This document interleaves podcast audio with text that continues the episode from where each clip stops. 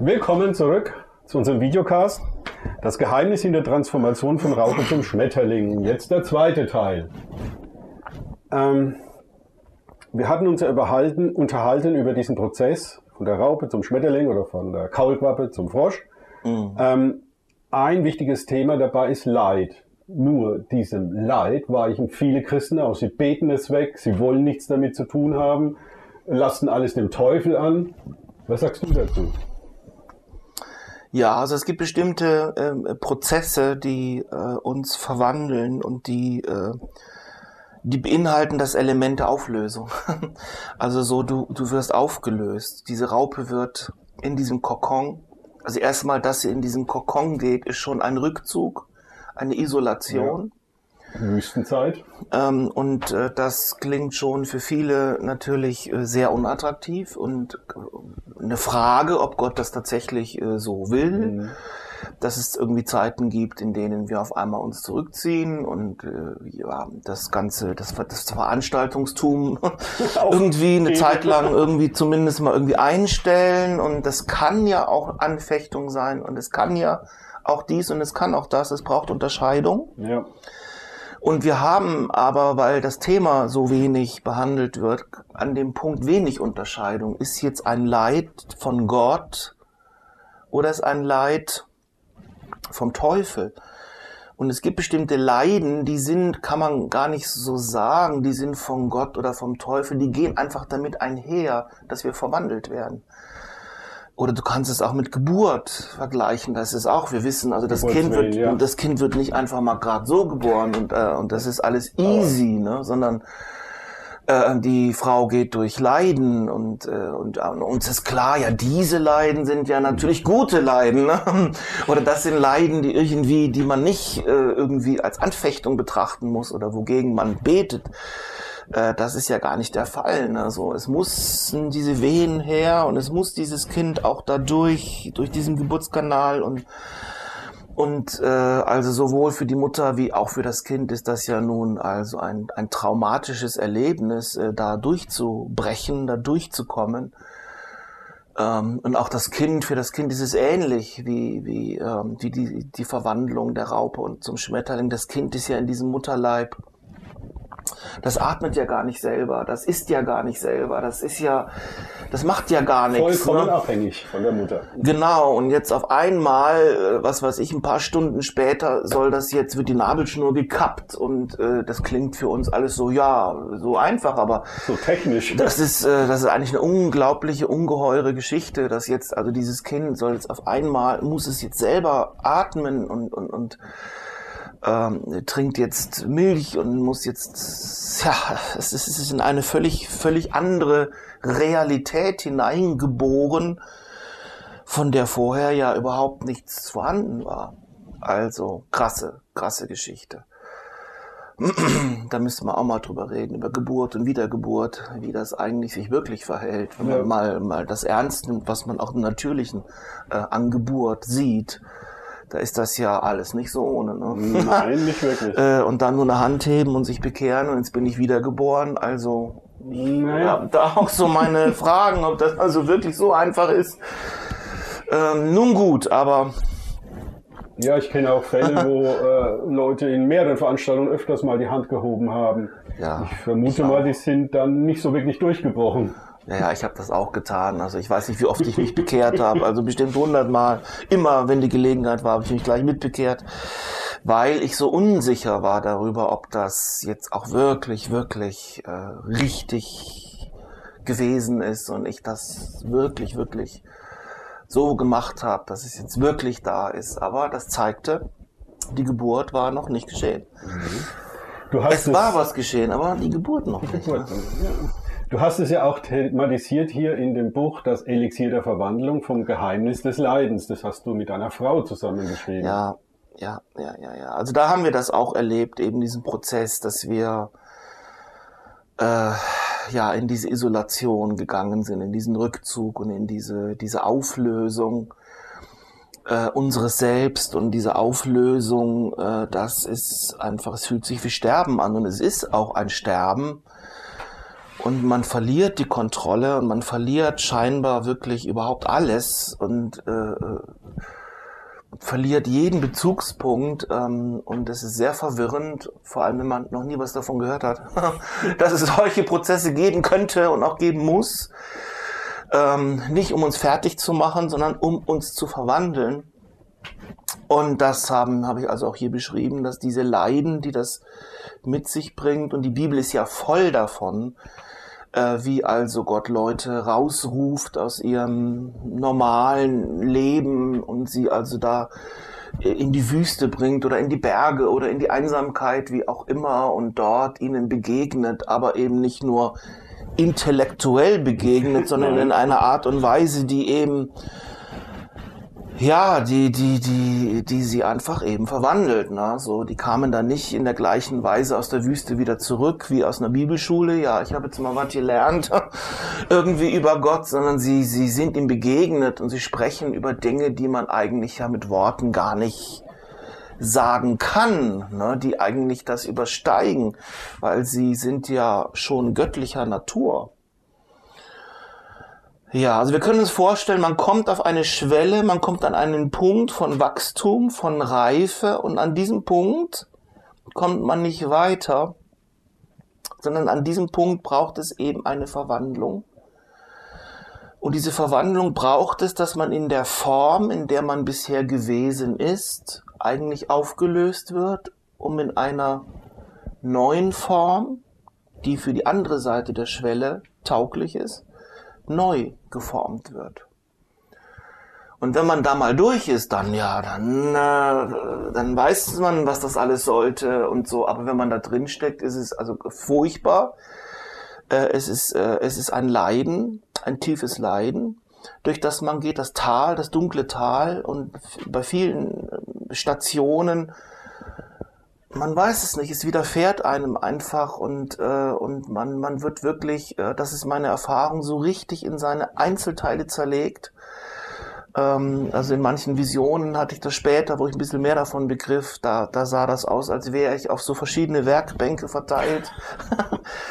und äh, irgendwie wirklich, also bis ins Kleinste werde ich da auseinandergenommen und dann wird jedes Teil wird untersucht und Gereinigt. Jedes Teil wird gereinigt und äh, Reinigung ist also ein ganz ja. großes Thema, auch natürlich bei Verwandlung. Reinigung. Ähm, und ähm, ja, und dann wird man verwandelt und das geht immer ganz tief bis in die Wurzeln. Also wir wollen manchmal, wenn wir uns vorstellen, der Baum und wir wollen eine Veränderung jetzt oben, wir wollen mehr Frucht bringen, Beispiel, ja. wir wollen mehr Frucht bringen und wir wollen also da oben ein Wachstum haben und, und so. Aber dann geht Gott mit uns zurück bis in die Wurzeln, bis ganz runter, um da unten auch uns zu verwandeln oder zu heilen und zu reinigen, damit dann das da oben auch passieren kann. Ja, sonst könnte der Baum ja gar nicht die Frucht tragen. Genau. Wenn er nicht. Genau, und wir, ken wir, kennen auch christliche Dienste, die sind tatsächlich vor lauter Frucht äh, sozusagen umgefallen. Ja, die sind dann, die, ja. die, haben das gar nicht aushalten können, weil äh, die Wurzeln haben das noch nicht tragen können. Den, den Erfolg oder was immer da eben geschehen ist. Und ähm, ja, also das ist wichtig und das war in diesem Buch auch das Elixier der Verwandlung, das wir, ähm, meine Frau und ich, also entdeckt haben. Wir sind bis in den tiefsten Keller geführt worden. Wir haben uns unseren eigenen finstersten Schatten stellen müssen. Wir, also wirklich, wir hatten das Gefühl, wir gehen ab in die Hölle. Und dann, dann, dann kommt aber ein Punkt, ab dem sich der Prozess umkehrt. Wunderbarerweise. Man, man ist mhm. eigentlich sowas von am Ende ähm, man, man leistet auch keinen Widerstand mehr gegen das, was man hat gar keine Kraft mehr dafür, da irgendwie zu kämpfen und zu machen. Und nein, man, äh, äh, ja, man, man hat sich ergeben. Und es widerfährt einem diese, diese Verwandlung, wie immer sie selber sich eben, sich eben mitteilen will. Und dann kommt der Punkt des tiefsten, wo der tiefste Meeresboden erreicht ist und dann steigt man wieder auf. Und äh, auch das man tut nichts dafür, es geschieht einfach. Man glaubt gar nicht daran, man denkt sich, ja, das ist irgendwie, das bilde ich mir ein. Ne? Wir da sind jetzt, sein. genau, wir sind so lange jetzt schon im Loch und in der Depression und das, äh, das, äh, das ist irgendwie ein Wunschtraum oder was. Aber siehe da, diese, dieser Aufstieg, nach dem Abstieg kommt der Aufstieg und dieser Aufstieg hält an und man kommt aus dieser Tiefe, aus diesem zerlegt werden und aus diesem inneren, tief inneren Prozessen kommt man wieder raus, kommt man wieder hoch über die Oberfläche und man ist wieder da. Ja. man kommt aus der Wüste zurück, alle haben gedacht, man ist tot, ne? Ja. Ähm, und so, und dann kommt man irgendwie wieder, wie Elia da aus der Wüste dann da wieder kam und alle dachten, ja, der ist da längst in der Wüste gestorben äh, und so oder Mose auf dem Berg ne, oder 40 Tage und da oben. Ne, Kann ja meine, keiner normal überleben. Keiner hat gedacht, dass, dass der da wiederkommt ne, ja. und so. Ja, aber dann kam er wieder. Ne. Aber er kam wieder und sein Angesicht leuchtete. leuchtete. Wir können uns fragen, wie sehr das leuchtete und für uns alle ist klar, also Physisch gesehen geht das doch eigentlich gar nicht. Was ist denn mit dem Mann passiert da oben auf dem Berg? Wir würden heute sagen, ja, eine Verwandlung. Er war nicht mehr derselbe wie da, wo er hochging. Ne?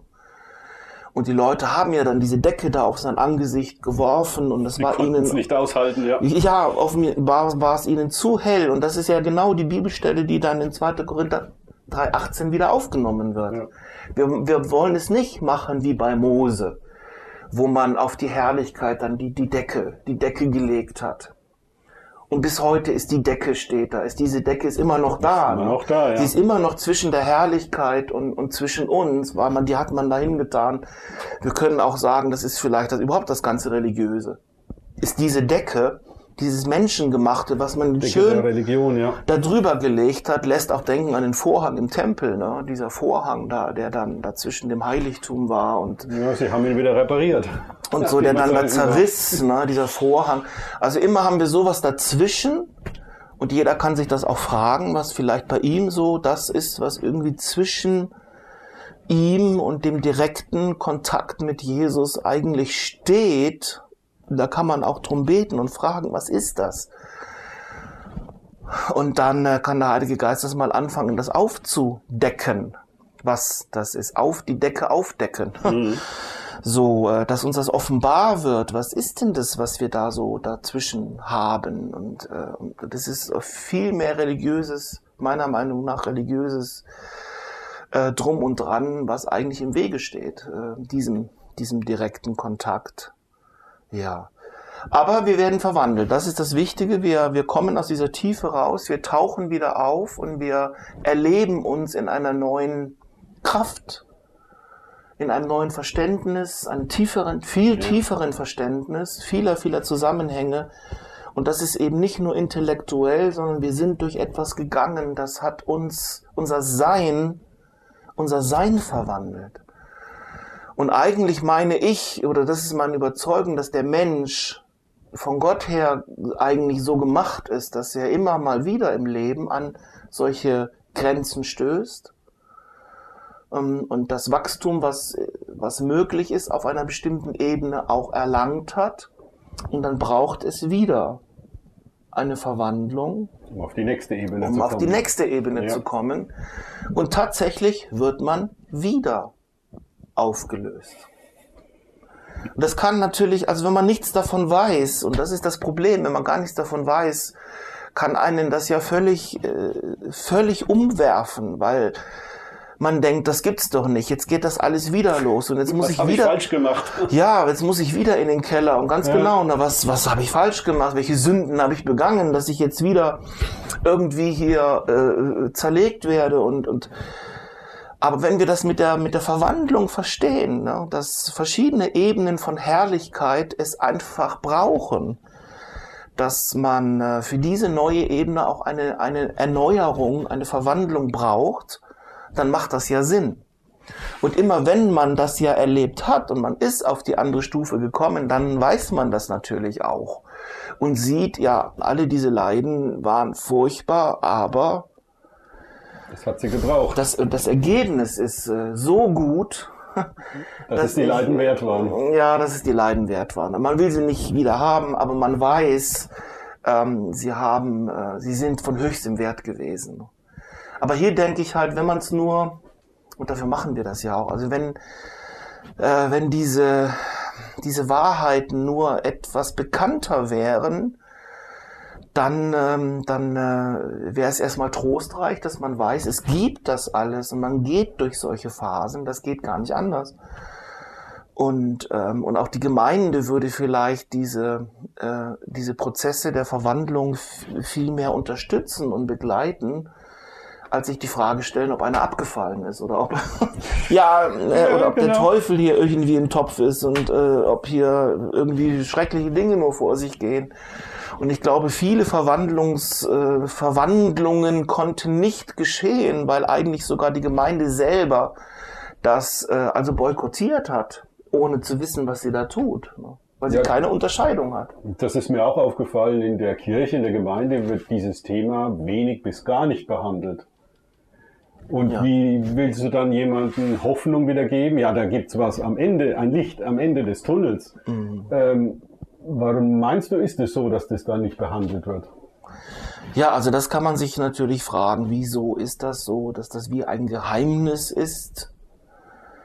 ähm, diese, diese Verwandlung, warum das irgendwie in der Kirchengeschichte verloren ging und äh, man eigentlich total gesetzt hat auf das Wissen. Wenn du das nur alles weißt und wenn du das alles gelesen hast und studiert hast, dann ja, das wäre der Weg, irgendwie sich das Christsein anzueignen es ist ein Problem. Es ist wirklich ein ganz großes Problem. Auch ein Erbe natürlich, ein schweres Erbe, das wir haben, dass Gemeinde einfach sehr, sehr lange so kopflastig mhm. äh, betrieben worden ist, wie ein Hörsaal und eben einer spricht wie der Lehrer vorne der in der Professor, Schule. Ja.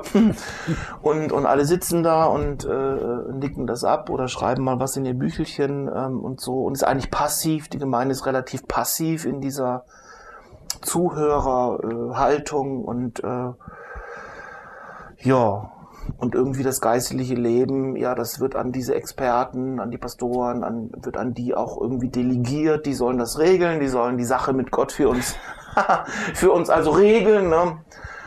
Äh, und wie gesagt, habe ich, denke ich, wir sind in der schwierigen Situation, dass, äh, dass viele Verwandlungen die geschehen wollen, weil Menschen an eine Grenze stoßen, nicht stattfinden.